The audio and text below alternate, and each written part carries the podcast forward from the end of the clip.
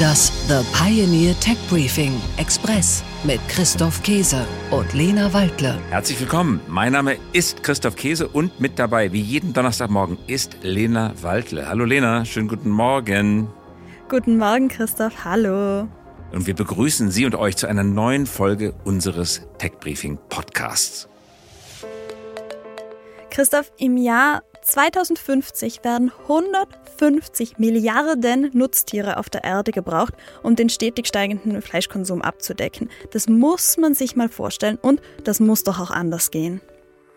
Richtig, 150 Milliarden Nutztiere bei dann wahrscheinlich 10 Milliarden Menschen. Das bedeutet 15 Tiere pro Person, nur um unseren Fleischbedarf zu decken. Und das ist ja noch nicht einmal die gesamte Ernährung. Das geht auch anders. Und zwar durch sogenanntes Cultivated Meat, auf Deutsch kultiviertes Fleisch. Also nicht Fleisch, das besonders oft in die Oper oder ins Theater geht. Nein, das ist nicht gemeint, sondern es geht um Fleisch, das tatsächlich aus Muskeln und Sehnen besteht, aus Fett besteht natürlich auch, gezüchtet im Labor. Diese Technologie wird auf lange Sicht unseren Nahrungsmittelkonsum komplett verändern. Und unser Kronzeuge dafür in dieser Folge ist Dr. Wolfgang Kühnel von InFamily Foods. Dr. Kühnel ist in fünfter Generation Familienunternehmer eines Wurst- und Schinkenproduzenten. Also er kommt aus der alten Welt der Fleischerzeugung und wendet sich der neuen zu. Ganz genau, denn er ist noch viel mehr. Der Lebensmitteltechnologe beschäftigt sich nämlich intensiv mit den negativen Auswirkungen des Fleischkonsums und will als Wurstproduzent aber Teil der Lösung sein und nicht Teil des Problems. Wie soll einem Familienunternehmen das gelingen, sich so komplett neu zu erfinden? Nämlich man könnte sagen, als Proteinlieferant der Zukunft. Bisher Fleisch produziert, Wurst und Schinken gibt es bei In-Family Foods immer noch, aber in Zukunft eben Selbstverständnis als Proteinlieferant und damit auch Vorreiter bei der Technologie für kultiviertes Fleisch, Cultivated Meat. Damit wollen wir uns heute genauer beschäftigen. Ganz genau, denn wie braut man Fleisch eigentlich in einem Laborkessel zusammen? Wie schmeckt das? Wie riecht das? Wie fühlt sich Cultivated Meat an? Und vor allen Dingen, welche technischen und regulatorischen Hürden muss eine so junge Technologie noch überwinden, um für den Massenmarkt bereit zu sein? Und wie immer auch, was muss Politik und Gesellschaft leisten, um Fleisch aus dem Labor den Weg zu bereiten? Als klimaschonende Nahrungsalternative, die auch noch Versorgungssicherheit gewährleistet.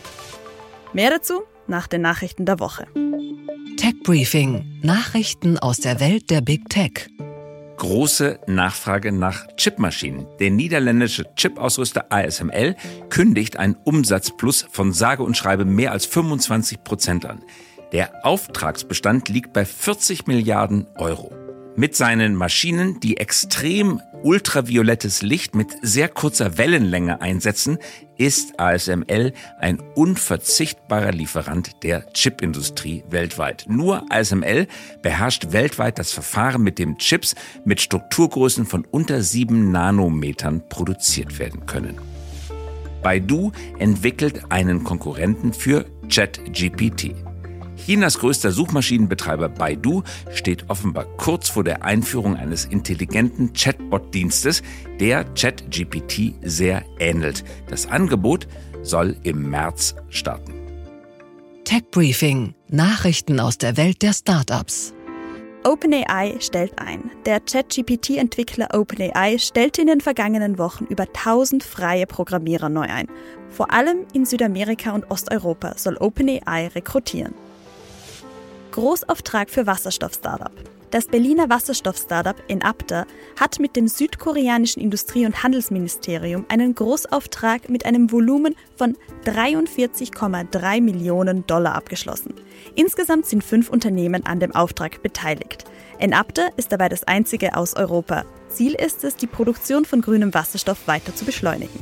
Tech Briefing. Nachrichten aus der Welt der Technologie deutsch-chilenische Rohstoffpartnerschaft. Bei seiner Südamerika-Reise bot Kanzler Olaf Scholz Chile deutsche Hilfe bei der Verarbeitung seiner Lithiumvorkommen an und verwies auf wichtige Umwelt- und Menschenrechtsstandards für nachhaltigen Bergbau. Chile ist einer der wichtigsten Lithiumlieferanten weltweit.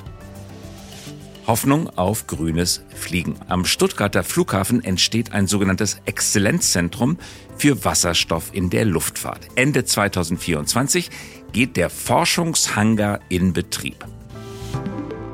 Gefällt Ihnen unser Tech Briefing Express? Dann bewerten Sie den Podcast doch in Ihrer Podcast-App. Einen Deep Dive in das aktuelle Thema, Infos zu Megatrends und Innovationen, die unser Leben verbessern. Das hören und lesen Sie mit einer Pioneer-Mitgliedschaft. Kommen Sie an Bord und bleiben Sie immer top informiert und der Technik einen Schritt voraus. Alle Infos und Links finden Sie in den Show Notes und auf www.thepioneer.de. Damit verabschieden wir uns mit herzlichen Grüßen von Ihrem Christoph Käse und Ihre Lena Waldler. Liebe Grüße und wir hören uns wieder nächste Woche. Das The Pioneer Tech Briefing Express mit Christoph Käse und Lena Waldle.